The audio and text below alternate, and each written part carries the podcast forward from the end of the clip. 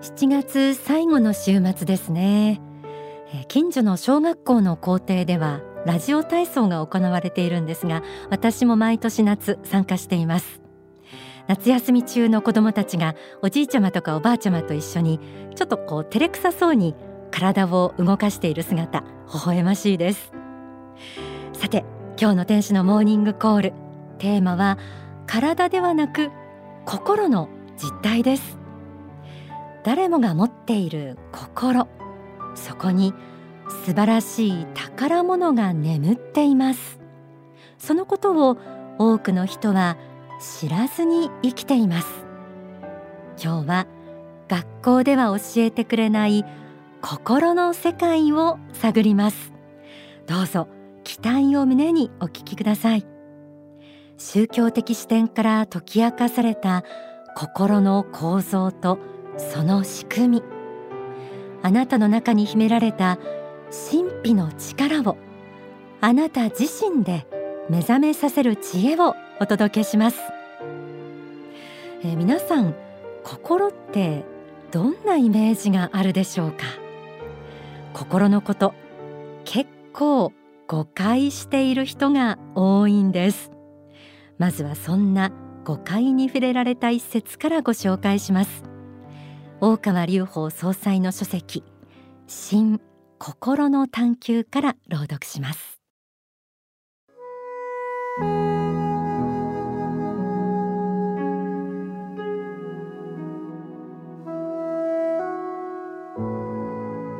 心の表面で波立つ心というのは実はこれは感情の部分です。感情の部分をもって心の実相としてはならないということです。波立つ心というのは感情の心でありまたこれは迷いの心であり表面の心であると言えます。しかし大半の人間というのはこの表面の心をもって自分の心と誤解し錯覚していることが多いのです。この誤解や錯覚を取り除いて本来の人間の心とは何かということを悟らしめることが私は宗教の任務であろうと考えます。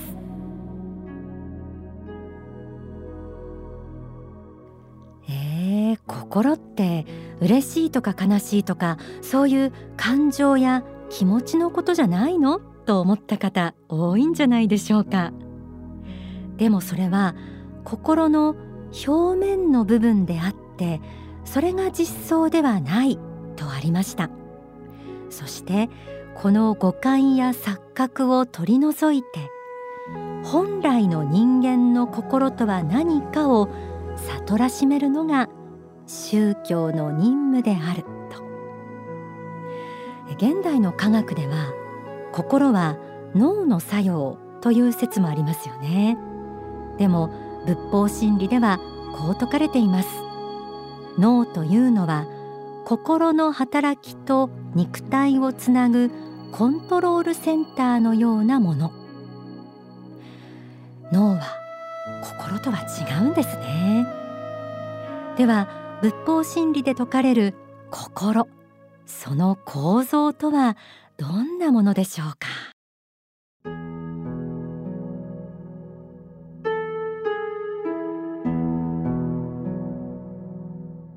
私たちの心は玉ねぎ型に幾重もの層からなっていて中心の部分には実相世界へと通じそしてさらには人霊を超えた世界に通じる核の部分があるのです。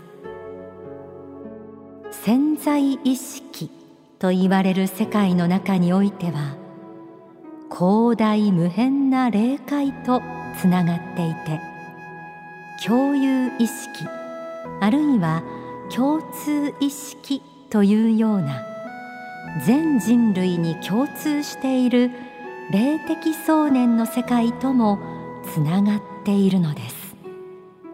それはちょうど電話やテレビの世界と同じであらゆる霊的存在と一瞬にしてつながるような世界で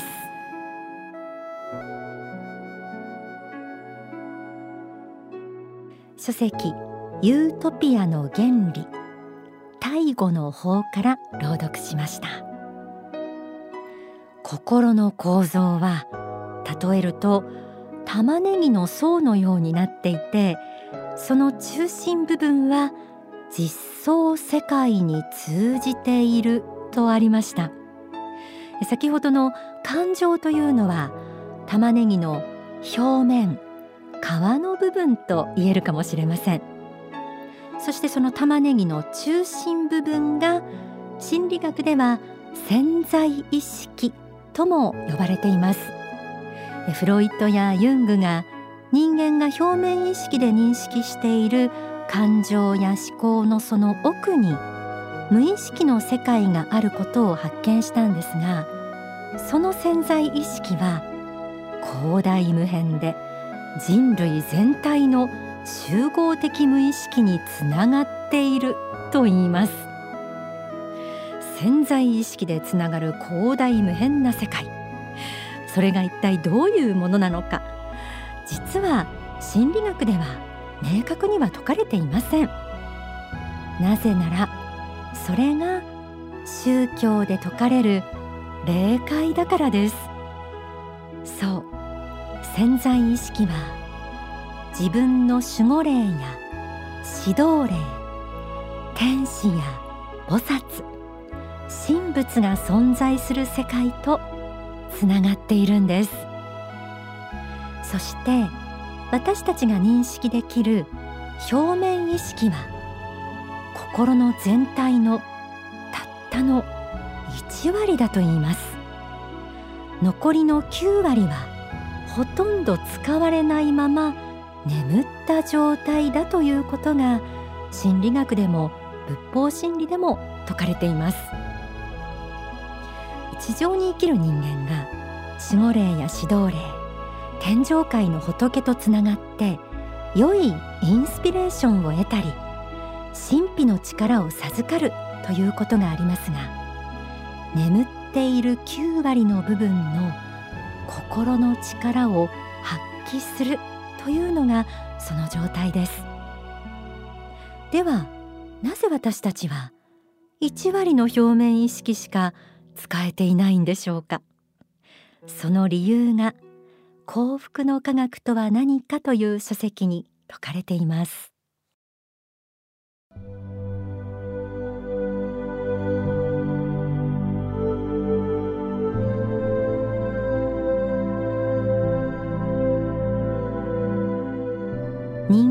主として表面意識を頼りにして生きていくわけですがこの途中にさまざまな心の曇りというものを作っていきます。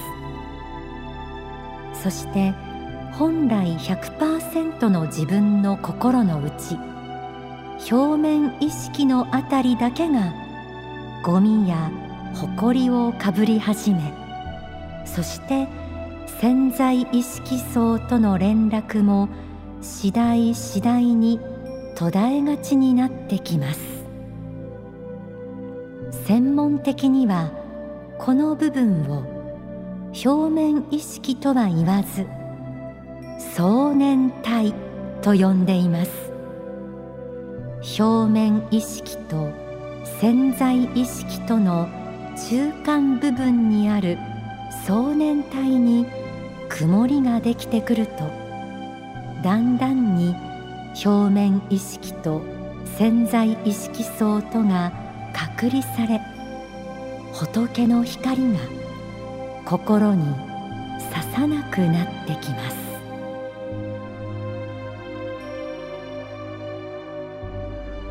表面意識と潜在意識の間にある想念体。想念の帯と書きます。ここに曇りができると心に仏の光が刺さなくなるとありました。それはいわゆるマイナスの思いのことです。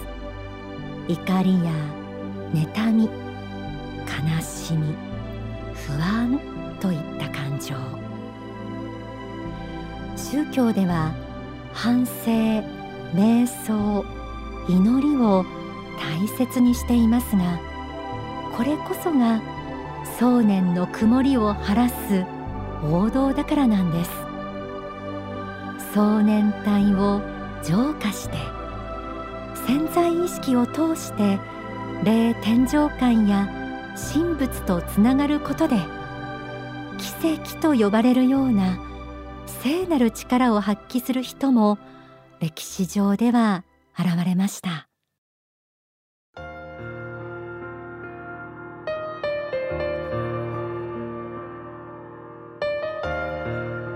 心の発見とは結局本来の自己の発見であり霊的なる自己像の発見です。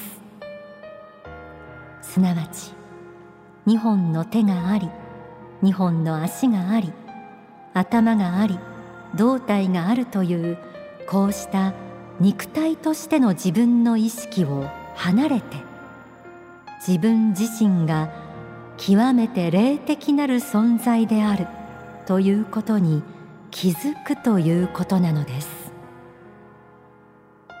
実は皆さんにはまだまだ隠された力があるのです。本当はすごい力が眠っているのですがまだその力の開発に成功していないわけです。もし人間を肉体に宿っているだけの有限の力しかないものだと考えて単に食べ物を食べてそれをガソリン代わりにして生きており脳もしくは神経で判断して生きているだけの存在だと思っていたらそれ以上のものにはなれません。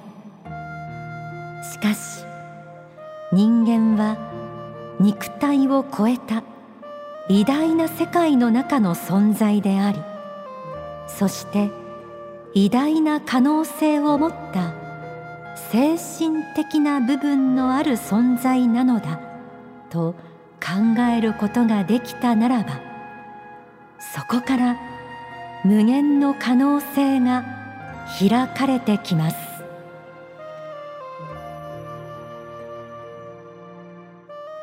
悟りに至る道超絶対健康法という書籍から朗読しました。心の発見とは霊的なる自己の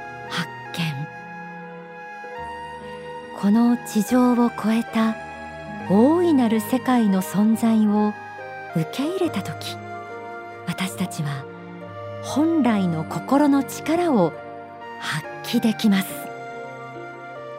仏が一人一人に与えてくれた心無限の世界に通じる神秘の力がすべての人に宿されています。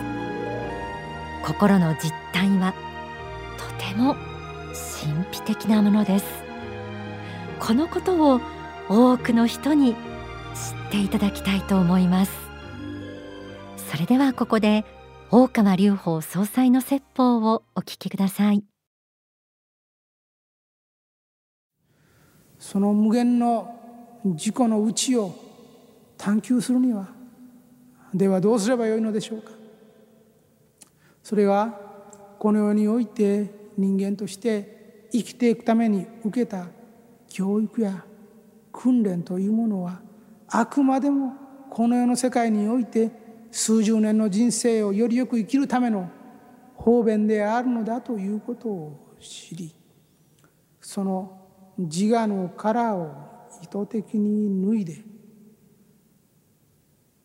自分の内なる深い世界に入ることです。これが仏教でいうところの無我の世界です。人は日常生活を送りながらこの無我の世界に入ることは極めて困難です。そのために禅情ということをします。瞑想と言っても良いです。この世的なる活動を止める。そして雑然とした心の動きを止める。穏やかな湖面のような心を持ち瞑想の状態に入る。限りなく無我の状態です。湖面そのものが一体となる。一つとなる。そういう澄み切った状態。これが無我の状態。さざ波一つ一つが個人の自我です。この自我の部分を沈め無我の世界に上ちいる。そして泣いだ心の中に限りない深さを見ていく。そうその湖の中に仏の作られた宇宙が見えてきます。仏心の心というものは凝縮されて一点となれば物質となりそれが地球となり人間となり三次元宇宙となる。それが凝縮される形ではなく粒子となるのではなく波として現れた時は想念の波動として思いとして宇宙を飛び交う電波としてのみ存在している。それが大宇宙の秘密なんです。宗教の世界は実は最先端の科学の世界をも超えた世界です。真実の科学の世界でもあります。内なる宇宙の世界へ。心の中なる宇宙の世界へ。うがちいることが大事です。宇宙は皆さんであり皆さんは宇宙です。その境地に達した時にこの世に生きている最高の幸福を味わうでしょう。すべての人は幸福になることができます。心というものを知ることによって心の中の宇宙を悟ることによって幸福になることができます。その心の中の宇宙を解き明かすためにさまざまな方便でさまざまな教えを私は解き続けています。心の中の宇宙を求めてください。真なる幸福がそこに現れてくるはずです。お聞きいただいた説法が収められている書籍は不滅の法です。天使のモーニングコール。今日は心の実態についてお届けしてきました。潜在意識は霊界とつながる部分。それは天上界という光の世界だけではなく想念の状態によっては地獄と呼ばれる悪霊や悪魔がいる世界にも通じてしまうことがあるんです。気をつけたいですね。心の仕組みを学ぶことで仏への信仰というものが自分自身をそうした悪なるものから守るためにも大切なのだということも改めて感じます。心のチャンネルを光の世界に合わせるか闇の世界に合わせるか。それは私たちの人生の幸不幸を大きく左右します。ですから仏法真理では正しき心の探求とか心のコントロールの大切さが様々な角度から説かれています。えー、書籍やこの番組を通しての学びはもちろんおすすめですけれども夏休みぜひ幸福の科学の少女行く機会が持てましたら足を運んでみてください。反省瞑想祈りを通して自分の心の中の想念の曇りが浄化されて潜在意識の宝庫が開かれ仏の光が心に差してくる感覚ぜひ味わってほしいと思います。インターネットで少女へ行こう少女へ行こうで検索すると全国の少女についてアクセス情報など詳細が閲覧できます。